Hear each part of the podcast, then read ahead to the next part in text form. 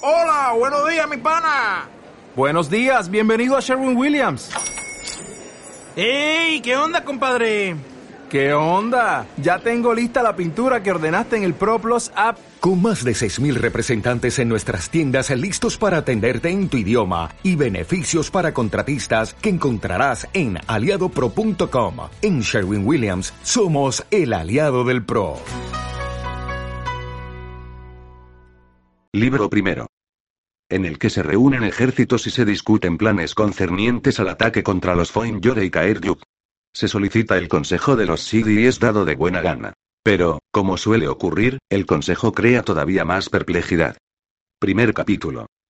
Considerando la necesidad de grandes hazañas. Y así emprendieron la marcha hacia Caer Malor, y todos acudieron allí. Los guerreros altos y fuertes llegaron con sus mejores arreos, montando fuertes caballos y provistos de buenas armas en cuyo aspecto la magnificencia se unía a lo práctico. Su presencia hizo que los campos que se extendían alrededor de Caer Malod ardieran con los vivos colores de sus pabellones de seda y lino y sus estandartes de batalla bordados, el oro de sus brazaletes, la plata de los broches de sus capas, el hierro pulimentado de sus yelmos, la madreperla que adornaba sus copas talladas y se curvaba incrustada en sus halcones de viaje. Eran los más grandes de los Magden y también eran los últimos, el pueblo del oeste, los hijos adoptivos del sol, cuyos primos del este habían perecido hacía ya mucho tiempo en infructuosas batallas con los Foin-Yore. Y en el centro de los campamentos se alzaba una tienda mucho más grande que las otras. Era de seda azul marino y carecía de adornos y no había ningún estandarte de batalla alzándose cerca de su entrada, pues el tamaño de la tienda bastaba por sí solo para anunciar que en su interior se hallaba Ilbrek, el hijo de Mananan Maglir, quien había sido el más grande de todos los héroes Sidi en las antiguas contiendas con los Foin-Yore. Al lado de su tienda, las riendas atadas a un árbol, había un inmenso caballo negro lo bastante grande para sostener el peso del gigante. Un caballo cuya inteligencia y energía saltaban a la vista un caballo Sidi.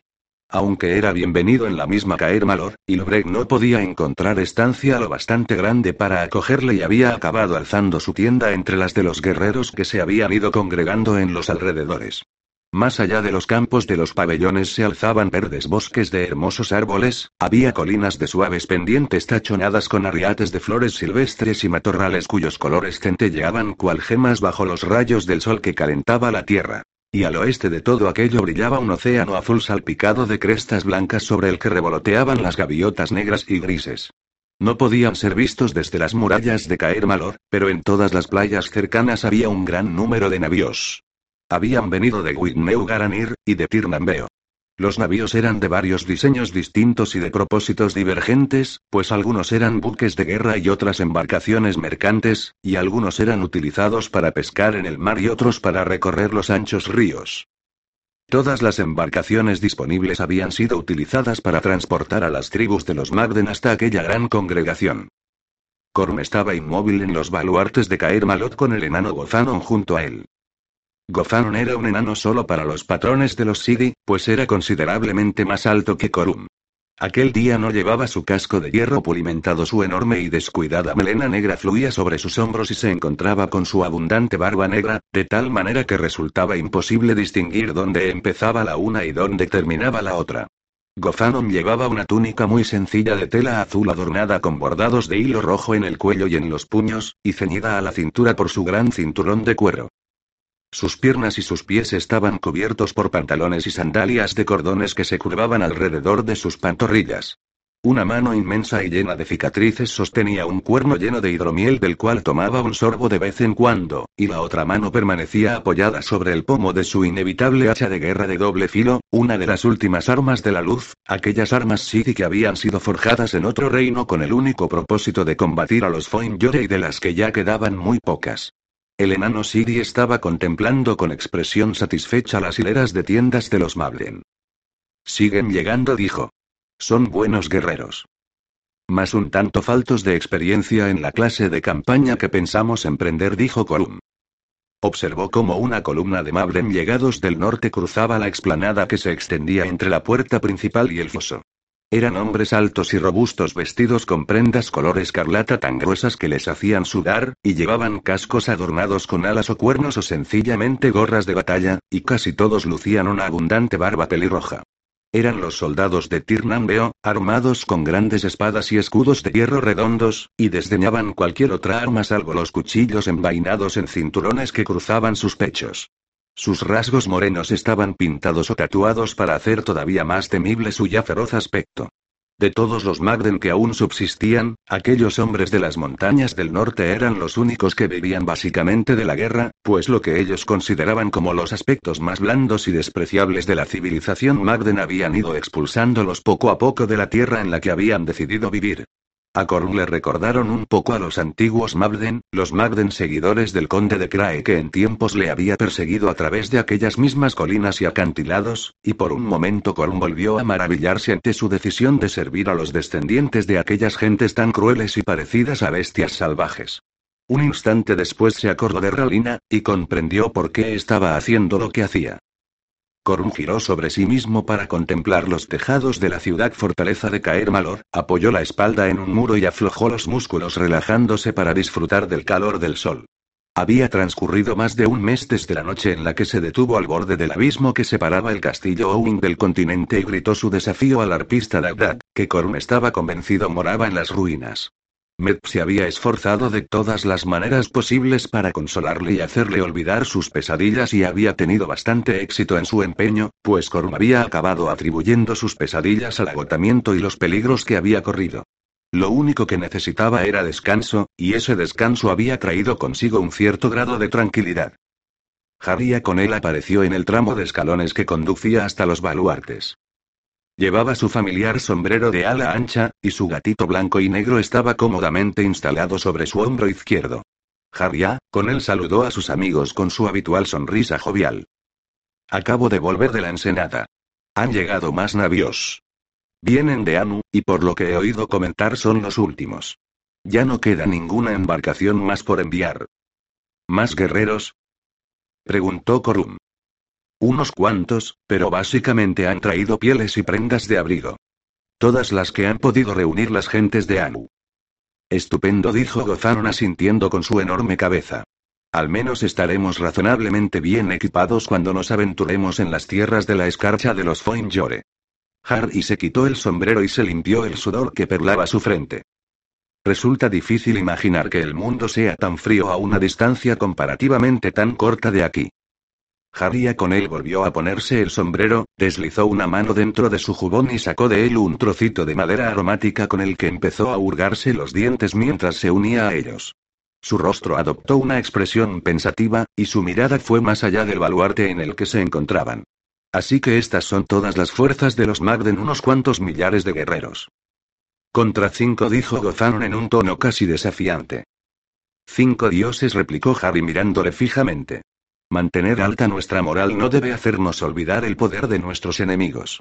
Y después está Gainor, y los Golet, y el pueblo de los pinos, y los sabuesos de Querenos, y griega. Harry guardó silencio durante unos momentos antes de volver a hablar. Y Calatín añadió por fin en voz baja y en un tono casi melancólico. El enano sonrió. Cierto dijo, pero hemos aprendido a enfrentarnos con casi todos esos peligros y a superarlos. Ya no son la gran amenaza que eran antes. El pueblo de los pinos teme al fuego, y Gainor teme a Corum. En cuanto a los Golem. Bueno, todavía tenemos el cuerno Sidi. Eso también nos proporciona poder sobre los sabuesos. Y en cuanto a Calatín.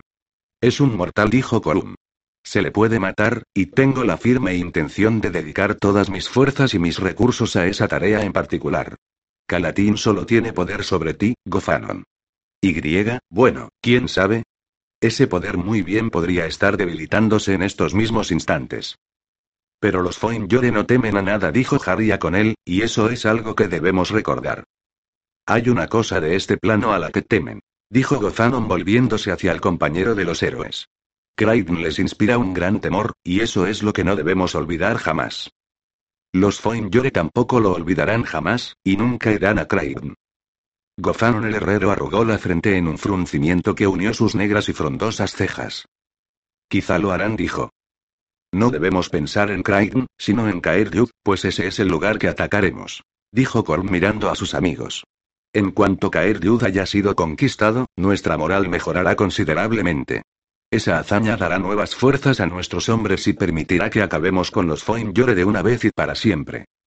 Se necesitan grandes hazañas, cierto, y también mucha astucia, dijo Gozanon. Y aliados, dijo Harry en un tono de honda emoción. Más aliados como tú, buen Gozanon, y como el el de la piel dorada. Sí, necesitamos más amigos, Sidi. Mucho me temo que ya no quedan más Sidi aparte de nosotros dos, murmuró Gozanon. No es propio de ti expresar pensamientos tan teñidos de melancolía, amigo Harry. Corn puso su mano de plata sobre el hombro de su compañero, ¿qué ha causado esta repentina tristeza? Somos más fuertes de lo que jamás lo habíamos sido en el pasado. Harry se encogió de hombros. Quizás se deba a que no entiendo las costumbres y la manera de ser de los Mablen, dijo. Me parece que hay demasiada alegría en todos estos recién llegados, como si no comprendieran el peligro que van a correr. Es como si hubieran acudido para celebrar un torneo amistoso con los Foinjore, en vez de para librar una guerra a muerte de la cual depende el destino del mundo entero. Así pues, ¿crees que deberían estar apenados y lamentarse? preguntó Gozanon con asombro. No. ¿Deberían acaso darse ya por muertos o considerarse derrotados? Por supuesto que no. Deberían quizá entretenerse los unos a los otros con elegías funerarias en vez de con alegres canciones, ¿Deberían andar cabizbajos y con los ojos llenos de lágrimas? Los labios de Harry empezaron a curvarse en una sonrisa. Supongo que tienes razón, enano monstruoso. Lo que ocurre es sencillamente que... Bueno, que he visto muchas cosas. He tomado parte en muchas batallas, pero hasta este momento jamás había visto a unos hombres que se preparasen para morir con lo que me parece tanta falta de preocupación. Creo que esa es la manera de ser de los Magden, dijo Gollum. Miró a Gozanon y vio que el enano sonreía de oreja a oreja. Y la han aprendido de los Sidi. ¿Y quién puede afirmar que se preparan para enfrentarse a su muerte y no a la muerte de los Foinjore? Añadió Gozanon. Harry se inclinó ante él. Acepto lo que dices, y me da ánimos. Lo encuentro extraño, nada más, e indudablemente es el que me resulte tan extraño lo que me hace sentirme un poco inquieto y preocupado. Corm estaba un poco desconcertado ante aquel nuevo estado de ánimo de su amigo, quien normalmente siempre se mostraba alegre y despreocupado, e intentó sonreír. Vamos, Harry. Ese lúgubre entristecimiento no es nada propio de ti. Normalmente es Corm quien se apena y Harry quien sonríe. Harry suspiró. Cierto dijo casi con amargura. Supongo que no estaría bien que olvidáramos nuestros papeles precisamente en este momento, ¿verdad? Y se alejó de ellos, y caminó a lo largo de los baluartes hasta que llegó a un punto de ellos donde se detuvo y clavó los ojos en la lejanía, dejando muy claro con su comportamiento que no deseaba seguir conversando con sus amigos. Gozanon alzó la mirada hacia el sol. Ya casi es mediodía, dijo. He prometido que aconsejaría a los herreros de los Tuanaanu sobre cómo resolver los problemas especiales que presenta la forja y el equilibramiento de un nuevo martillo especial que hemos concebido juntos. Espero que podré volver a hablar contigo esta noche, Corum, cuando todos nos reunamos para discutir nuestros planes. Corum alzó su mano de plata en un saludo mientras el enano bajaba por el tramo de escalones y se alejaba por una angosta calleja que llevaba a la puerta principal. Durante un momento Corum sintió el impulso de reunirse con Harry, pero no podía resultar más obvio que Harry no necesitaba compañía en aquellos momentos. Pasado un rato Corn también bajó por el tramo de escalones y fue en busca de Med, pues había sentido repentinamente una abrumadora necesidad de hallar consuelo en la presencia de la mujer a la que amaba. Mientras se dirigía hacia la sala del trono se le ocurrió pensar que quizá estaba empezando a depender en exceso de la joven. Había momentos en los que tenía la sensación de necesitarla igual que otro hombre hubiese podido necesitar la bebida o una droga. Med parecía responder con entusiasmo y de buena gana a esa necesidad, pero quizá no fuera justo someterla a las exigencias que Corum hacía pesar sobre ella. Mientras iba en su busca, Corum vio con toda claridad que la relación que se había ido desarrollando entre ellos contenía las semillas de lo que podía acabar siendo una gran tragedia. Se encogió de hombros. Las semillas no tenían por qué ser protegidas y alimentadas. Podían ser destruidas. Aunque la parte más importante de su destino estuviera determinada de antemano, aún quedaban ciertos aspectos de su personalidad que podía controlar. Seguramente tiene que ser así, murmuró para sí mismo. Una mujer que pasaba por la calle le miró, creyendo que Corn se había dirigido a ella. Sus brazos sostenían un montón de bastones que serían utilizados como astiles de lanza. Mi señor. He observado que nuestros preparativos parecen ir bien, dijo Corún, sintiéndose un poco avergonzado al haber sido sorprendido hablando solo. Así es, mi señor. Todos trabajamos para hacer posible la derrota de los Foinjore. La mujer alzó su carga de bastones. Gracias, mi señor. Sí, Corma sintió con una vacilante inclinación de cabeza. Sí, muy bien. Bueno, te deseo que tengas un buen día. Os deseo un buen día, mi señor. La mujer parecía levemente divertida. Corun siguió adelante con la cabeza baja, y mantuvo los labios apretados hasta haber llegado a la sala del trono del rey Manach, el padre de Medup. Pero Med no estaba allí. Está haciendo prácticas de armas junto con algunas mujeres, príncipe Corun le dijo un sirviente. El príncipe Corn fue por un túnel que le llevó a una estancia de techo muy alto y grandes dimensiones adornada con viejos estandartes de batalla y armas antiguas en la que una veintena de mujeres se estaban entrenando con el arco, la lanza, la espada y la onda. Medb estaba allí, haciendo girar su onda para lanzar proyectiles contra un blanco que se alzaba en el extremo opuesto de la estancia. Era famosa por su gran habilidad con la onda y el tetlum, aquel horrendo proyectil obtenido a partir de los sesos de un enemigo caído al cual se creía poseedor de una considerable eficacia sobrenatural. Corm entró en la estancia en el mismo instante en que Med lanzaba su proyectil contra el blanco y el Tetlun se estrelló justo en su centro, haciendo que la delgada lámina de bronce tintineara y que el blanco, que colgaba del techo sostenido por una cuerda, girase locamente sobre sí mismo reflejando con destellos cegadores la luz de las antorchas que ayudaban a iluminar la estancia. Saludos, Med del largo brazo. Gritó Corun, y su voz creó ecos que resonaron entre las paredes. Med se volvió, satisfecha de que Corum hubiera podido ser testigo de su destreza. Saludos, príncipe Corum. Dejó caer la onda al suelo y corrió hacia él, le abrazó y escudriñó su rostro. Después frunció el ceño, ¿has vuelto a caer en la melancolía, amor mío? ¿Qué pensamientos te inquietan? ¿Han llegado nuevas de los Foinjore? No. Corum la abrazó, consciente de que algunas mujeres les estaban mirando. He sentido la necesidad de verte, nada más. Añadió en voz baja. Meble sonrió con una inmensa ternura. Me siento muy honrada, príncipe Sidi. Esa elección de palabras, que subrayaba las diferencias de sangre y pasado existentes entre ellos, tuvo el efecto de trastornar todavía más a Corum. La miró fijamente a los ojos, y su mirada no tenía nada de amable o cariñosa. Med reconoció aquella expresión, puso cara de sorpresa y retrocedió un paso mientras sus brazos caían a los lados. Corun comprendió que había fracasado en el propósito que le había llevado a visitarla, pues solo había conseguido que Med también se preocupara. La había alejado de él y, sin embargo, ¿acaso no había sido ella la que había empezado a crear ese distanciamiento mediante su observación? Su sonrisa había estado llena de ternura, cierto, pero aún así las palabras surgidas de sus labios habían conseguido herir de alguna manera inexplicable a Corm en lo más hondo de su ser. Ahora que esa necesidad ha quedado satisfecha, iré a ver a Ilbrecht, dijo secamente mientras giraba sobre sí mismo. Deseaba que Meb le pidiera que se quedase, pero sabía que hacerlo le resultaba tan imposible como a él quedarse, y Corm salió de la estancia sin decir palabra y maldijo a Haria con él por haber infiltrado sus lúgubres pensamientos en la atmósfera del día. Corm esperaba otras cosas de él, y mucho mejores que esa. Y, sin embargo, y siendo justo, Corm también sabía que se esperaba demasiado de Harry y que Harry había empezado a sentirse molesto por ello. Aunque solo fuera durante unos momentos, y comprendía que él, Corun, estaba confiando excesivamente en las fuerzas de otros y no lo suficiente en las suyas. ¿Qué derecho tenía a exigir ese apoyo si se complacía en sus propias debilidades? Puede que sea el campeón eterno, murmuró al llegar a sus aposentos, que había pasado a compartir con Med, pero parece que hay momentos en los que también soy el eterno melancólico que se compadece de sí mismo. Y Corun se acostó sobre su lecho y pensó en su carácter, y acabó sonriendo, y la tristeza se fue desvaneciendo poco a poco. Resulta obvio, dijo. La inactividad no me sienta nada bien, y además estimula y nutre los aspectos más bajos de mi carácter. Mi destino es el de un guerrero. Quizá debería concentrar mi atención en las grandes hazañas, y dejar todo lo referente a las ideas y los planes en las manos de aquellos que están más capacitados que yo para pensar. Se rió, y empezó a ver con un poco más de tolerancia sus propias flaquezas, y decidió que en lo sucesivo no volvería a permitirse el lujo de recrearse en ellas. Punto después se levantó y fue en busca de Ilbrek. Segundo capítulo. Se alza una espada roja.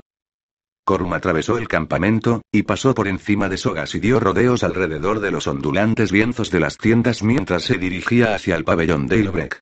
Por fin estuvo delante del pabellón cuya seda azul marino se movía lentamente como en un pequeño oleaje. Ilbrek. Llamó. Hijo de Mananan, ¿estás ahí? Fue respondido por una singular mezcla de crujido y roce que al principio no consiguió reconocer, pero después sonrió. Oigo que te estás preparando para la batalla, Ilbrek dijo. ¿Puedo entrar? El ruido cesó y la alegre voz del joven gigante retumbó contestando a su pregunta. Entra, Corum. exclamó Ilbrek. Eres bienvenido. Corum apartó a un lado el lienzo de seda y entró en el pabellón. La única luz que había en el interior era la del sol que atravesaba la seda, y creaba la impresión de una caverna azulada oculta bajo las aguas que bien hubiese podido formar parte del dominio de Ilbrek, el cual se extendía debajo de las olas. Ilbrek estaba sentado sobre un enorme arcón con su gigantesca espada vengadora encima de las rodillas. Una mano sostenía una piedra de amolar con la que había estado afilando la espada. La cabellera dorada de Ilbrek no estaba recogida y sus trenzas caían libremente sobre su pecho, y aquel día también se había trenzado la barba. Vestía una sencilla túnica verde y calzaba sandalias ceñidas con tiras de cuero que subían hasta sus rodillas.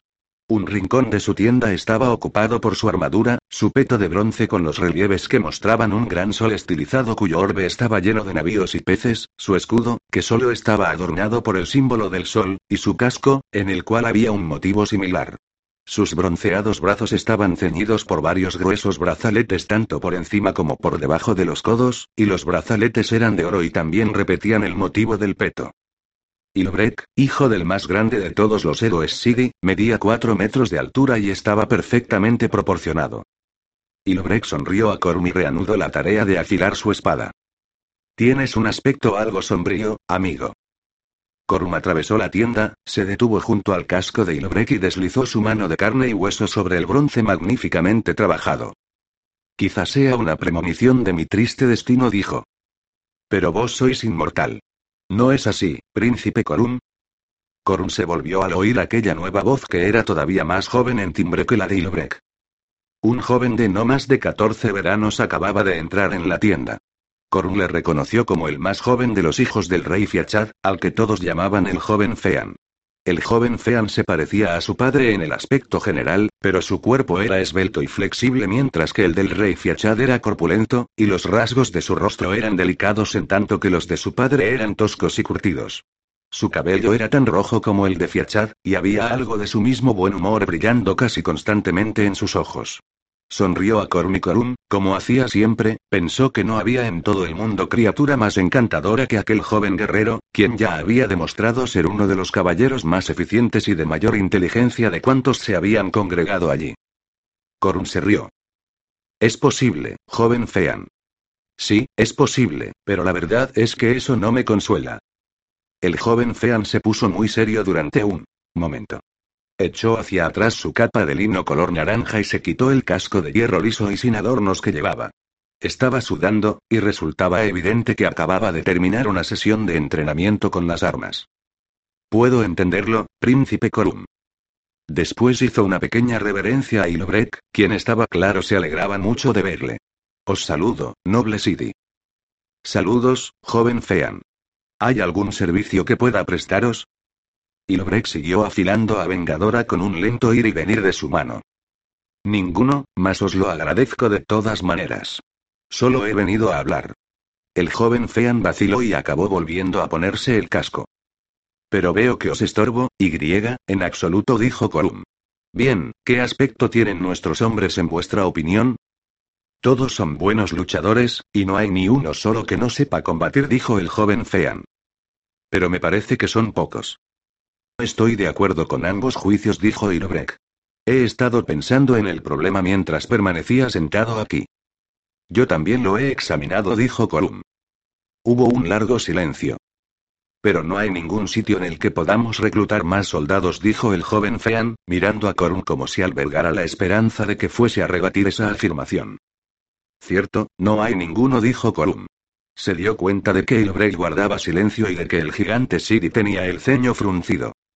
He oído hablar de un lugar, dijo Irobre por fin. Oí hablar de él hace mucho tiempo, cuando era más joven que el joven Fean. Es un lugar en el que quizás se puedan hallar aliados de los Sidi, pero también oí decir que era un lugar peligroso incluso para los Sidi, y que esos aliados eran caprichosos y no muy dignos de confianza. Hablaré con Gozan más tarde y le preguntaré si recuerda algo más sobre él. ¿Aliados? El joven Fean dejó escapar una carcajada, aliados sobrenaturales, quizá. Necesitamos a cualquier aliado que podamos encontrar, por muy caprichoso y poco digno de confianza que sea. Hablaré con Gozanon, dijo Ilbrek, y volvió a concentrar su atención en la tarea de afilar su espada.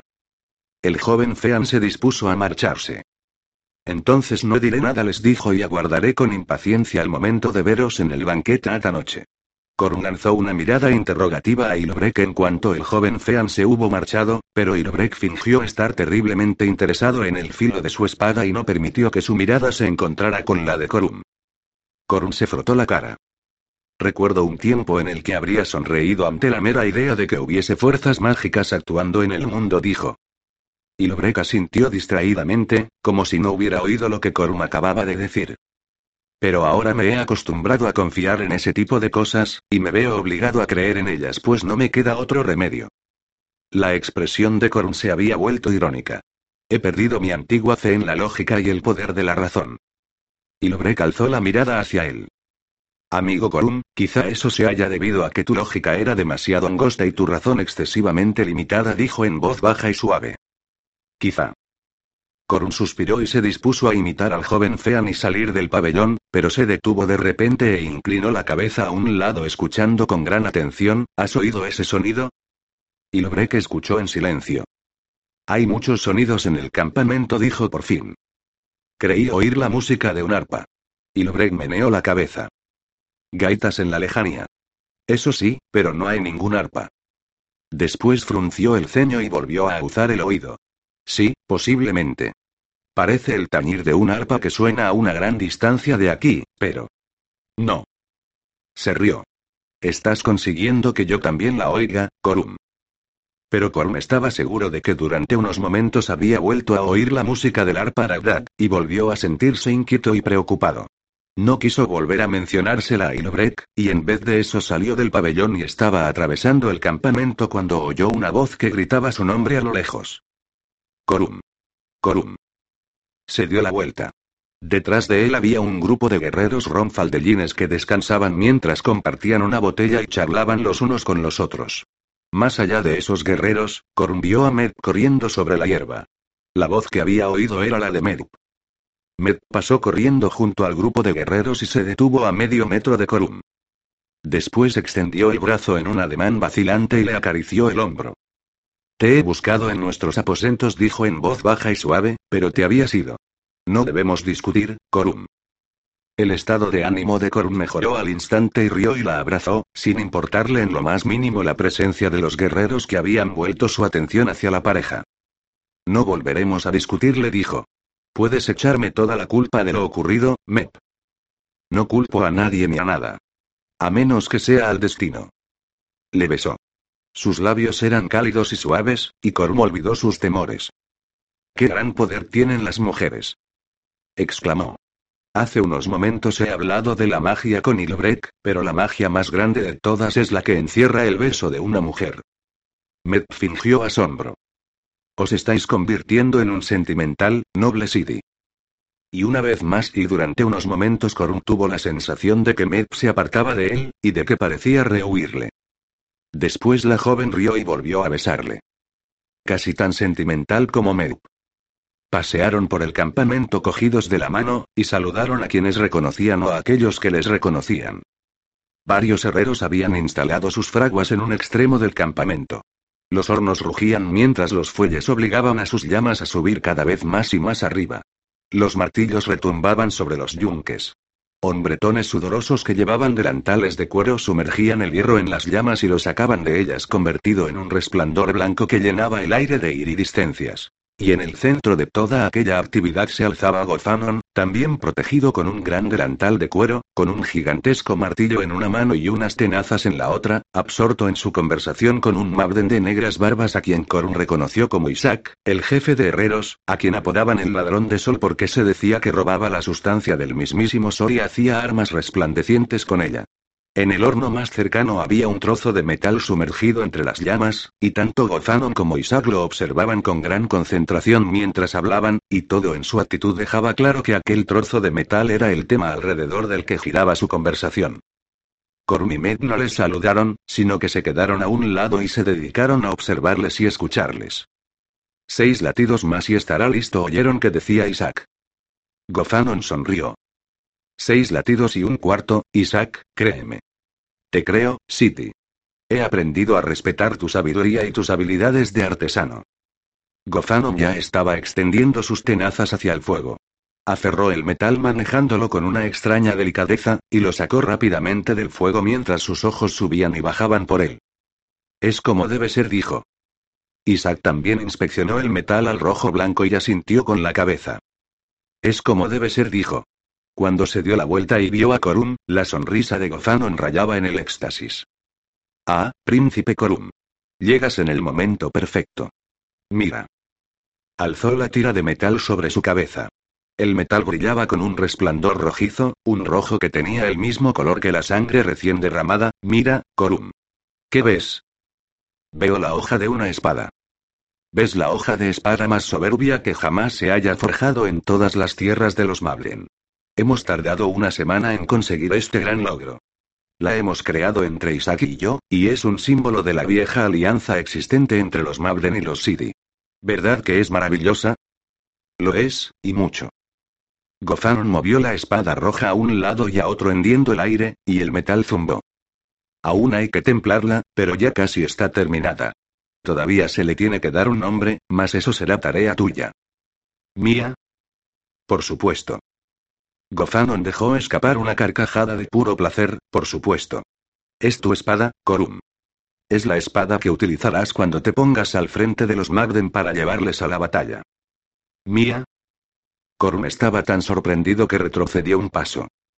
Es el regalo que te hacemos. Esta noche volveremos aquí después del banquete, y la espada quedará preparada para que la utilices. Ah, esta espada será una gran amiga tuya, pero solo podrá entregarte toda su fuerza después de que le hayas puesto un nombre. Me siento muy honrado, Gozanon dijo Colum. No tenía ni idea de qué. El gigantesco enano dejó caer la espada dentro de un tronco hueco lleno de agua y un chorro de vapor salió disparado hacia el cielo acompañado por un silbido estridente. Mitad obra de los Sidi, y mitad obra de los Mablen. La espada adecuada para ti, Corum.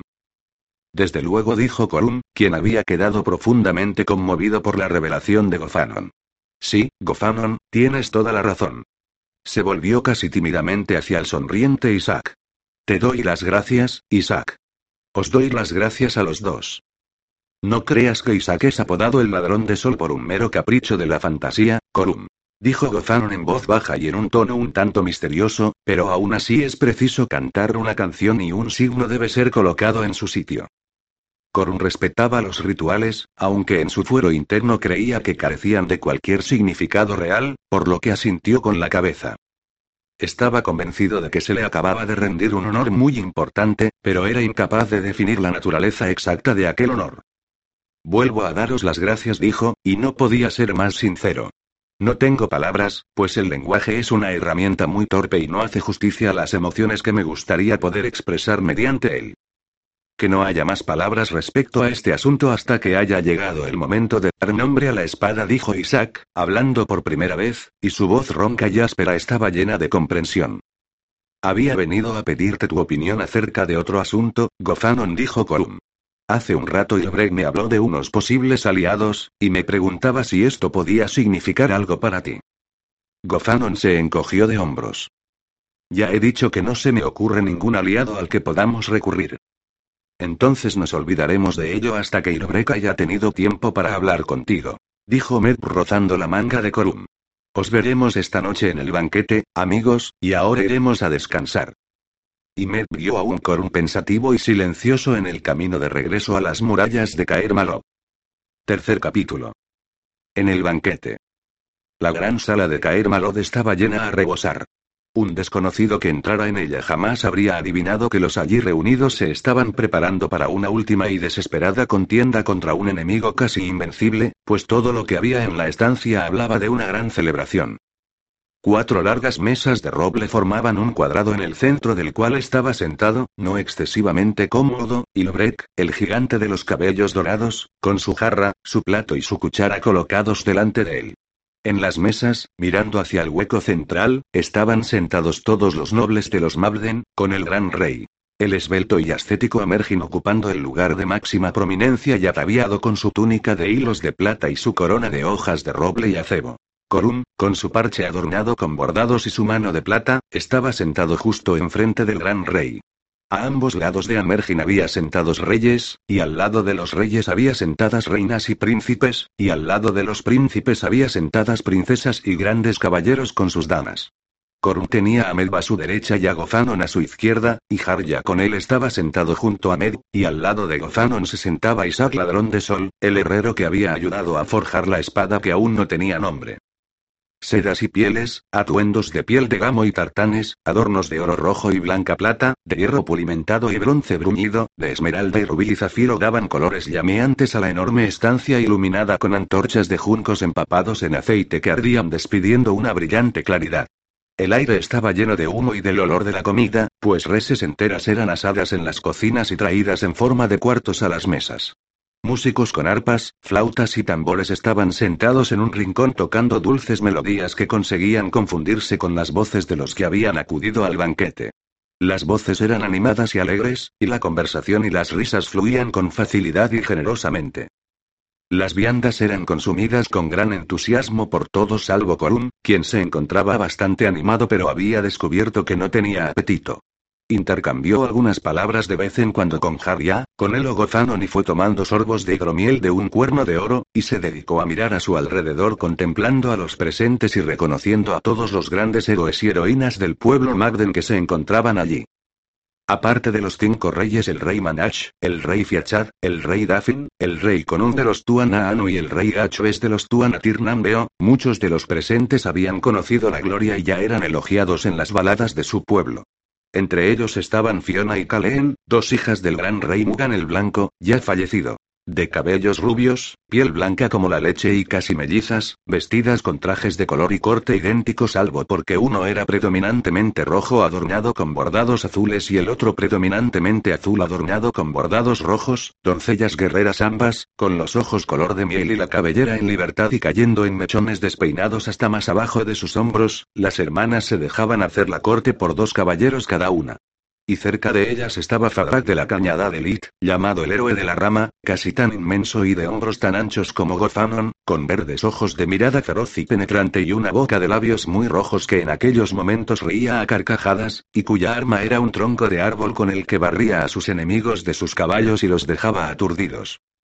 El héroe de la rama rara vez reía, pues aún lloraba a su amigo Ayan el de la mano velluda, a quien había matado mientras estaba borracho y los dos se enfrentaban en un combate amistoso. Y en la mesa contigua estaba el joven Fean, comiendo, bebiendo y cortejando con tanto entusiasmo como cualquier hombre presente, el favorito de las hijas de los nobles que acogían con risitas cada palabra que pronunciaba y acariciaban sus rojos cabellos mientras le alimentaban con los trocitos más selectos de la carne y la fruta.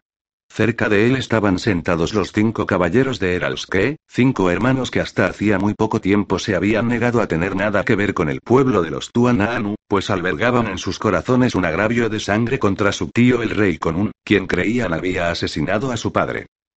Los hermanos habían permanecido durante años en sus montañas, saliendo de ellas únicamente para hacer incursiones en las tierras del rey Conuno para tratar de levantar un ejército contra él.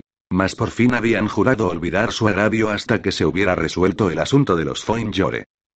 Todos eran similares en apariencia, salvo en que el más joven de los cinco tenía el cabello negro y una expresión no tan adusta como la de sus hermanos, y todos llevaban los cascos cónicos muy puntiagudos adornados con la cresta del búho de Heralske, y todos eran hombres corpulentos y muy fuertes y resistentes que sonreían como si la perspectiva de la acción fuese algo nuevo para ellos.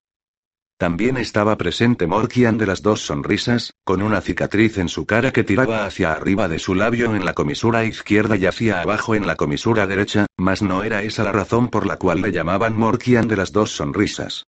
Se decía que solo los enemigos de Morkian llegaban a ver esas dos sonrisas. La primera sonrisa significaba que tenía intención de matarles, y la segunda sonrisa significaba que estaban agonizando. Morkian estaba impresionante en su atuendo de cuero azul oscuro y gorra de cuero del mismo color, y se había recortado la barba negra hasta hacerla terminar en punta, y los extremos de su bigote se enroscaban hacia arriba. Llevaba el cabello corto y totalmente oculto por el gorro de cuero que se ceñía a los contornos de su cabeza. Inclinado sobre dos amigos y hablando con Morkian estaba Kernin el harapiento, quien parecía un mendigo y se había empobrecido debido a su extraña costumbre de entregar generosas cantidades de dinero a los parientes de los hombres a los que mataba. Kernin, que era un auténtico demonio en la batalla, siempre sentía terribles remordimientos después de haber matado a un enemigo y nunca descansaba hasta haber encontrado a la viuda o a la familia del hombre y haberle hecho un generoso presente. Su cabellera castaña estaba sucia y despeinada, y llevaba la barba muy desordenada. Vestía un jubón de cuero lleno de remiendos y se cubría la cabeza con un casco de hierro sin adornos, y su rostro flaco y de expresión lúgubre y melancólica estaba radiante mientras regalaba a Morkian con algún recuerdo de una batalla en la que habían luchado en bandos distintos. Griñón jinete del buey también estaba allí, con un brazo rodeando la generosa cintura de Sheonan la doncella del hacha, otra mujer de impresionantes capacidades marciales. Griñón se había ganado su apodo por montar a un buey salvaje en el momento más encarnizado de un combate después de haber perdido su caballo y sus armas y de que le hubieran infligido una herida casi mortal. Osan el de los arreos, famoso por su gran habilidad a la hora de trabajar el cuero, estaba ocupado atacando un inmenso cuarto de buey con un cuchillo de hoja muy grande y afilada. Su jubón y su gorra eran de cuero repujado y finamente trabajado, y estaban cubiertos por una gran variedad de dibujos y motivos que fluían sobre la delicada piel. Osan ya se estaba aproximando a la ancianidad, pero sus movimientos seguían siendo los de un joven. El guerrero artesano sonrió mientras se metía la carne en la boca y la grasa fluía sobre su barba color canela, y se volvió para escuchar a un caballero que había empezado a contar un chiste a quienes se encontraban lo bastante cerca de él para poder oírle. Y había muchos más Fenel sin pierna, Uter del Valle de la Melancolía, Puil rompe espaldas, Shaman el alto y Shaman el bajo, Mellan el zorro rojo, el viejo Dylan, Ronan el pálido y Ciar del oeste entre ellos. Corm no los había conocido a todos mientras acudían a caer Malor, y sabía que muchos de ellos morirían cuando por fin se enfrentaran en batalla a los Foinjore. La voz potente y límpida de Amergin resonó en la sala dirigiéndose a Corum. Y bien, Corum de la mano de plata, ¿estáis satisfecho del ejército que llevaréis a la guerra? Mi única duda es que aquí hay muchos hombres más capacitados que yo para guiar a tan grandes guerreros, respondió Corum con discreta cortesía. Haber sido elegido para esta tarea supone un gran honor para mí, bien dicho. El rey Fiachad alzó su cuerno de hidromiel. Brindo por Corum, el que acabó con Esren de las siete espadas, el salvador de nuestro gran rey. Brindo por Corum, quien nos ha devuelto el orgullo de los Mablen. Y Corum se sonrojó mientras le vitoreaban y bebían a su salud, y cuando hubieron terminado se puso en pie y alzó su cuerno de hidromiel y se dispuso a hablar. Brindo por ese orgullo exclamó, brindo por el pueblo de los Mablen. Todos los presentes rugieron su aprobación y todos bebieron. Podemos considerarnos muy afortunados por contar con aliados Sidi que han escogido ayudarnos en nuestra contienda con los Foin-Yore, dijo Amergin después. Tenemos la fortuna de que muchos de nuestros grandes tesoros nos han sido devueltos y han sido utilizados para derrotar a los Foin-Yore cuando intentaron destruirnos. Brindo por los Sidi y por los regalos de los Sidi. Y de nuevo todos los presentes, salvo un bastante incómodo Ilobrek y un perplejo Gofanon, bebieron y lanzaron vítores. Ilobrek fue el siguiente en hablar. Si los Magden no fueran valerosos y si no fueran un pueblo de espíritu noble y magnífico, los Sidi no les ayudarían, dijo. Luchamos por aquello que es noble en todas las criaturas vivas. Gofanon expresó su asentimiento a esa declaración mediante un grudido. Los Magden son un pueblo que apenas conoce el egoísmo, dijo. No son malvados. Se respetan los unos a los otros, y no son codiciosos. Son muy pocos los Magden que siempre crean tener razón y deseen salirse con la suya. Sí, me gusta este pueblo. Me alegra que por fin haya escogido combatir en defensa de su causa. Será bueno morir por una causa así. Amergin sonrió. Espero que esas palabras no signifiquen que aguardáis la llegada de la muerte, noble Gofanon. Dijo. Habláis de ella como si fuera una consecuencia inevitable de esta empresa. Y Gofanon bajó los ojos y se encogió de hombros. El rey Manach se apresuró a intervenir. Derrotaremos a los Foinjore. Debemos hacerlo, pero admito que no nos vendría nada mal contar con cualquier otra ventaja que el destino tenga de bien enviarnos. Sus ojos se encontraron con Korm como queriendo averiguar si estaba de acuerdo con sus palabras, y Korm asintió. La magia siempre es la mejor arma contra la magia, dijo, si es a eso a lo que os referís, Rey Manach. A eso me refiero, dijo el padre de Merup. Magia. Gofanon se rió. Ahora ya queda muy poca, salvo de la variedad que los Foinjore y sus amigos pueden invocar y utilizar en su favor. Y sin embargo he oído hablar de algo. Corum apenas se dio cuenta de que estaba hablando. Un instante después se calló, como si no estuviera muy seguro de cuál era el impulso que le había hecho pronunciar aquellas palabras y empezara a arrepentirse de ello. ¿Qué habéis oído? preguntó a Mergin inclinándose hacia adelante. Corum miró a Ilbrek. Esta mañana hablaste de un lugar mágico, Ilbrek, y dijiste que quizá conocías un sitio en el que cabía una posibilidad de encontrar aliados de naturaleza mágica. Ilbrek miró a Gofanon, quien frunció el ceño. Dije que quizá conocía un lugar así, cierto. Era un recuerdo muy vago y nebuloso, es demasiado peligroso, dijo Gofanon. Como ya te he dicho antes, Ilbrek, me asombra que hayas llegado a sugerirlo. Creo que haríamos mucho mejor sacando el máximo provecho de los recursos con los que contamos en estos momentos. Muy bien, dijo Ilbrek. Siempre fuiste cauteloso, Gofanon. Y en este caso con razón gruñó el enano Sidi. Pero el silencio se había adueñado de la gran sala mientras todos escuchaban el intercambio de comentarios que se producía entre los dos Sidi. Ilbrek miró a su alrededor, y cuando habló se dirigió a todos los presentes. Cometí un error, dijo. La magia y ese tipo de cosas suelen acabar dañando a quienes las utilizan. Cierto, dijo Amergin. Respetaremos vuestra reserva, noble Ilbrek. Es mejor así, dijo Ilbrek.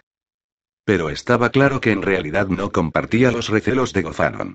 La cautela no formaba parte del carácter del joven Sidi, al igual que tampoco había formado parte de la naturaleza del gran Mananan. Vuestro pueblo se enfrentó con los Foinjore en nueve grandes contiendas, dijo el rey Fiachad limpiándose los labios de las pegajosas gotitas de hidromiel que se habían adherido a ellos. Así pues, vos conocéis a los Foinjore mucho mejor que nosotros, y en consecuencia acogeremos con gran respeto cualquier consejo que queráis llegar a darnos. ¿Y tenéis algún consejo que darnos, noble Sidi? preguntó Amergin. Gofanon alzó los ojos del cuerno de hidromiel que había estado contemplando con expresión entre lúgubre y pensativa. Su mirada era dura y penetrante, y sus pupilas ardían con un fuego que ninguno de los presentes había visto en ellas hasta aquel momento. Solo uno, y es que deberíais temer a los héroes, dijo. Y nadie le preguntó qué pretendía decirles con aquellas palabras, pues todos habían quedado perplejos y profundamente trastornados por su observación. El silencio se prolongó hasta que acabó siendo roto por el rey Manach. Se ha acordado que avanzaremos directamente contra Caer Yud y que lanzaremos nuestro primer ataque allí, dijo.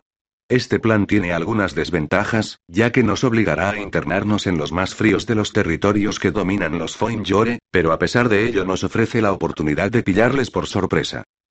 Después nos retiraremos, dijo Colum.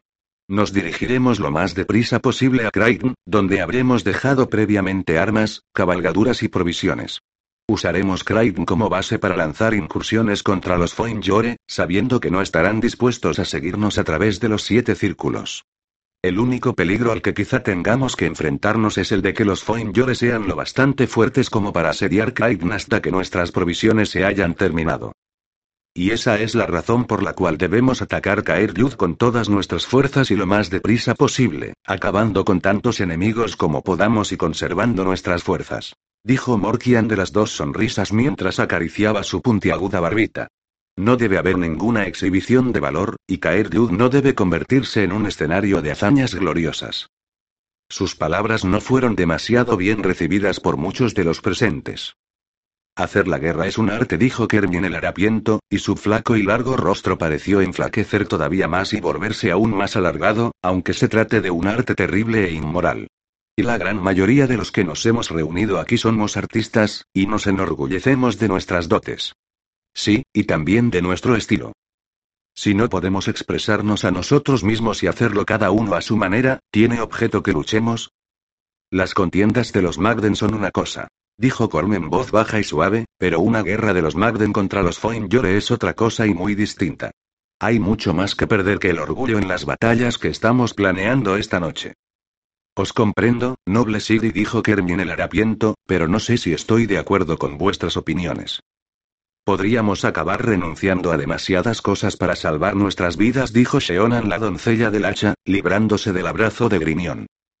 Habéis hablado de lo que admiráis en los Magden, dijo Zadrak, el héroe de la rama, dirigiéndose a Gozanon, y sin embargo existe el peligro de que sacrifiquemos todas las virtudes de nuestro pueblo meramente para seguir existiendo. No debéis sacrificar nada de todo eso, replicó Gozanon. Nos estamos limitando a aconsejaros prudencia durante el ataque a Kaeryuk. Una de las razones por las que los Magden sufrieron pérdidas tan graves ante los Foinjore fue que los guerreros Magden luchaban como individuos, en tanto que los Foinjore organizan a sus fuerzas como una sola unidad.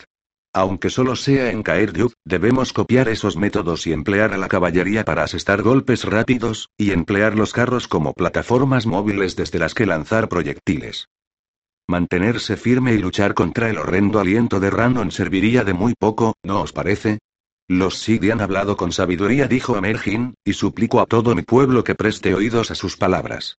Después de todo, esa es la razón por la que nos hemos reunido aquí esta noche. Yo presencié la caída de Kaeryuk. Vi cómo nobles y valerosos caballeros caían antes de que pudieran dar un solo mandoble a sus enemigos. En los viejos tiempos, en los tiempos de las nueve contiendas, los Sidi lucharon contra los Foinjore en combate singular, uno contra uno, pero nosotros no somos Sidi. Somos Mablen. En este caso, debemos luchar como un solo pueblo. El héroe de la rama inclinó hacia atrás su robusto cuerpo sentado en el banco y asintió. Si Amergin así lo decreta, entonces yo lucharé tal como sugieren los Sidi, dijo. Eso es suficiente para mí. Y los demás murmuraron su asentimiento. Y Lobreg metió una mano en su jubón y sacó de él un pergamino apretadamente enrollado. Tengo aquí un mapa de Caer dijo. Desenrolló el pergamino y lo hizo girar sobre la mesa para mostrarlo. Atacaremos simultáneamente desde cuatro direcciones distintas. Cada fuerza estará al mando de su rey. Este muro está considerado como el más débil, por lo que será atacado por dos reyes y sus gentes. En circunstancias ideales, podríamos avanzar para aplastar a los Foinjore y a sus esclavos en el centro de la ciudad, pero probablemente no tendremos tanto éxito como para que eso sea posible y nos veremos obligados a retirarnos después de haber infligido el máximo de daño posible, reservando tantas de nuestras vidas como podamos para el segundo combate, en Craven. Y el joven gigante Sidi llamado Irobrek siguió hablando y explicando los detalles del plan. Corm era uno de los principales responsables del plan, pero en su fuero interno lo consideraba excesivamente optimista, sin embargo, no había ningún plan mejor y en consecuencia tendría que ser el que utilizaran. Se sirvió más hidromiel de la jarra que había junto a su codo, y después se la pasó a Gozanon. Corm seguía deseando que Gozanon hubiera permitido que Ilbrek hablara de los misteriosos aliados mágicos a los que consideraba demasiado peligrosos como para solicitar su ayuda en la inminente batalla. Debemos marcharnos de aquí pronto, pues la medianoche se aproxima, dijo Gozanon en voz baja mientras aceptaba la jarra que le ofrecía Colum. La espada estará preparada. Ya queda muy poco que discutir, asintió Corum. Hazme saber en qué momento deseas marcharte y me encargaré de excusarnos. Y que estaba respondiendo a las preguntas de algunos guerreros que deseaban saber cómo se podía abrir una brecha en un baluarte o una muralla determinadas, y durante cuánto tiempo se podía esperar que un mortal ordinario sobreviviese cuando estaba envuelto por la neblina de los Foinjore y qué clase de ropa ofrecería la mejor protección posible, así como otras cuestiones similares. Corm comprendió que ya no tenía nada más que añadir a la discusión, se puso en pie, se despidió cortésmente del gran rey y del resto de los presentes y abandonó la sala atestada, con Med, Gozanon y el herrero Isaac ladrón de sol a su lado, para salir a las angostas calles y el frescor de la noche.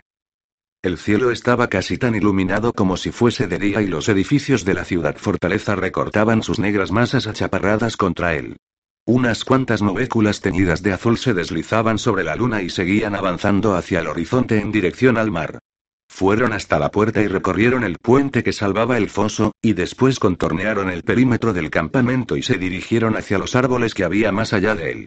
Un búho muy grande ululó en algún lugar y un instante después se oyó un chasquear de alas, y el chillido de un conejo joven. Los insectos parloteaban entre los tallos de hierba ya muy crecida mientras el grupo se abría paso por el pastizal y entraba en el bosque. Corm alzó la mirada hacia la bóveda del cielo despejado cuando los árboles aún no se habían espesado a su alrededor, y se dio cuenta de que la luna estaba llena, igual que lo había estado la última vez en que había ido a aquel bosque. Ahora iremos al lugar de poder donde nos aguarda la espada, dijo Gozanon. Y Corun descubrió que vacilaba, y que la perspectiva de volver a visitar aquel montículo desde el que había entrado por primera vez en aquel extraño sueño Magden no le resultaba nada agradable. Oyó un sonido a su espalda. Corun giró nerviosamente sobre sí mismo y, para gran alivio suyo, vio que Harry con él venía a reunirse con ellos, su gato alado posado encima de su hombro. Harry sonrió. La atmósfera de la gran sala se estaba volviendo demasiado cargada para el pobre Patillas, dijo mientras acariciaba la cabeza del gato. Pensé que podía ir con vosotros. Gozanon le observó con lo que parecía una cierta suspicacia, pero acabó asintiendo. Eres bienvenido para ser testigo de lo que ocurrirá esta noche, Harry con él dijo. Harry le hizo una reverencia. Gracias. ¿No hay ningún otro sitio al cual podamos ir, Gofanon? Preguntó Corun, ¿tiene que ser el túmulo de Krem? El túmulo de Krem es el lugar de poder más cercano, se limitó a replicar Gofanon. Ir a cualquier otro nos obligaría a recorrer una distancia excesiva. Corun siguió inmóvil, y aguzó el oído para captar los sonidos del bosque. ¿Oís el tañido de las cuerdas de un arpa? Preguntó. No estamos lo bastante cerca de la gran sala para poder oír a los músicos, dijo Isaac Ladrón de Sol. ¿No oís la música de un arpa sonando en el bosque? No oigo nada, dijo Gozanon. Pues entonces yo no la oigo tampoco, dijo Colum. Por un momento me pareció que era el arpa Ragdak. El arpa que oímos cuando invocamos a la mujer del roble. Sería el grito de un animal, dijo Medup. Temo esa arpa, dijo Corun, y su voz casi era un susurro. No existe ninguna razón para ello, pues el arpa Ragdag es sabia, dijo Medup. Es nuestra amiga. Corun extendió la mano hacia ella y le apretó el brazo con fuerza. Es tu amiga, Medup del largo brazo, pero no lo es mía, dijo.